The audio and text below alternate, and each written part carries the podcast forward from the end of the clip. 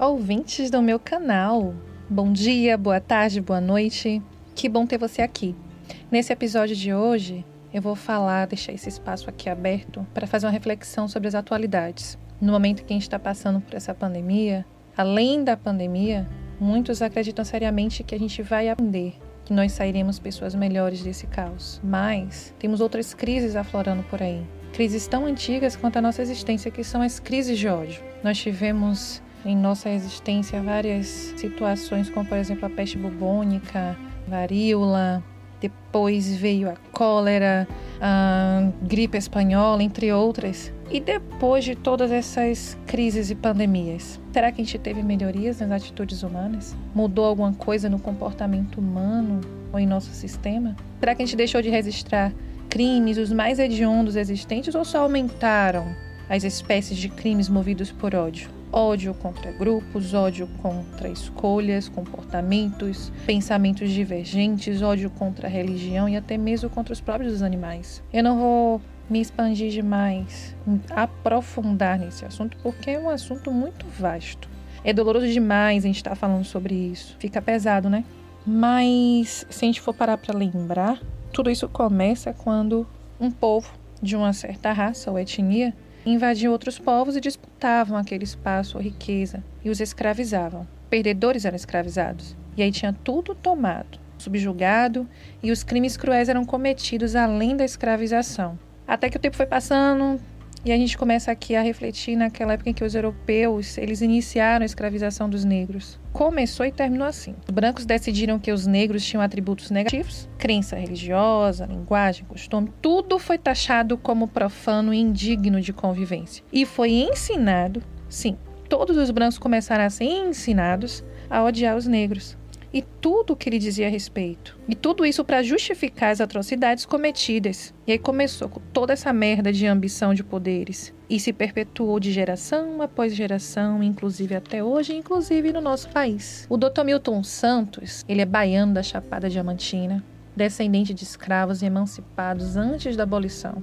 Ele também é geógrafo, intelectual, grande pensador brasileiro, professor. É um dos maiores pensadores da nossa história. Ele resumiu o que é ser negro no Brasil dizendo assim, abre aspas, ser negro no Brasil, com frequência, é ser objeto de um olhar enviesado.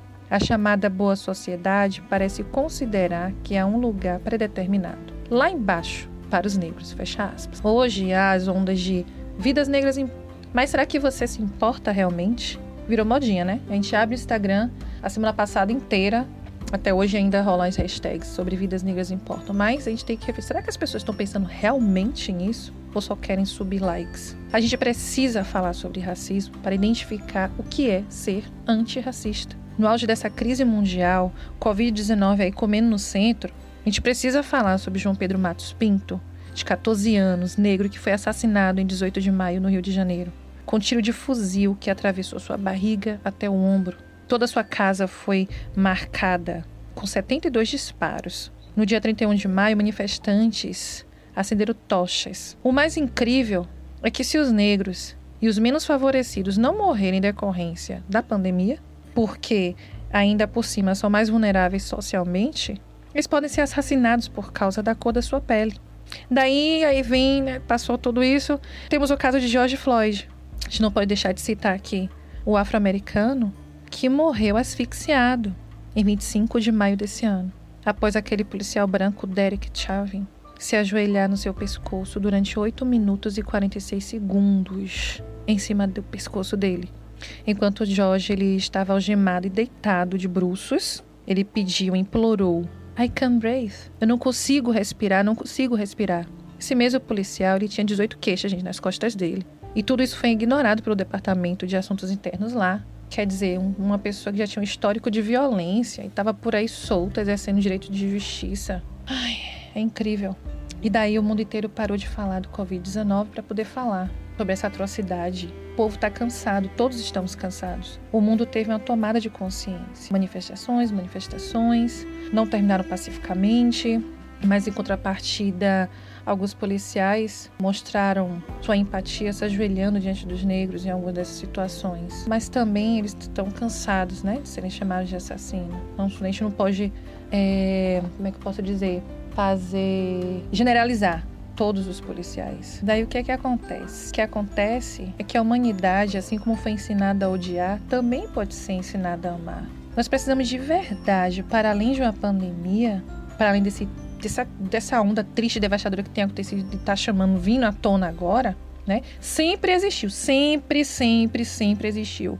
Como tiver desde o início, não deixa de acontecer essas atrocidades contra os negros, contra os menos favorecidos. Mas nesse momento, onde está com as emoções à flor da pele, onde a gente está cansado de tanto lutar, de refletir sobre isso, a gente precisa agir como coletivo, não só deixar ser uma modinha, ser só um sopro de consciência, né? Para o resultado ser para todos nós, a gente precisa agir junto e falar, e falar, e falar e aprender sobre o assunto. Ter a humildade de aprender, de abrir a mente.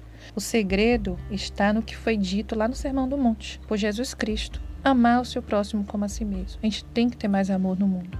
E daí, para não ficar o clima tão pesado nesse episódio, só porque eu precisava falar, precisava me posicionar sobre isso. Eu vou encerrar aqui outra frase de Dr. Milton Santos. Ele disse o seguinte: A força da alienação vem dessa fragilidade dos indivíduos, que apenas consegue identificar o que os separa e não o que os une. O que separa a gente já está posto. A gente tem visto, a gente já sabe. Vamos então nos apegar ao que nos une enquanto seres humanos? Não é isso? Vamos agora nos agarrar a isso com unhas e dentes. O que nos une é o amor.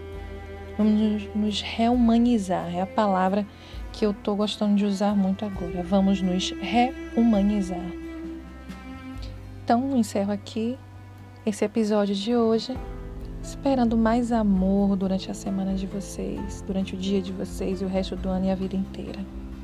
Obrigada por me escutar.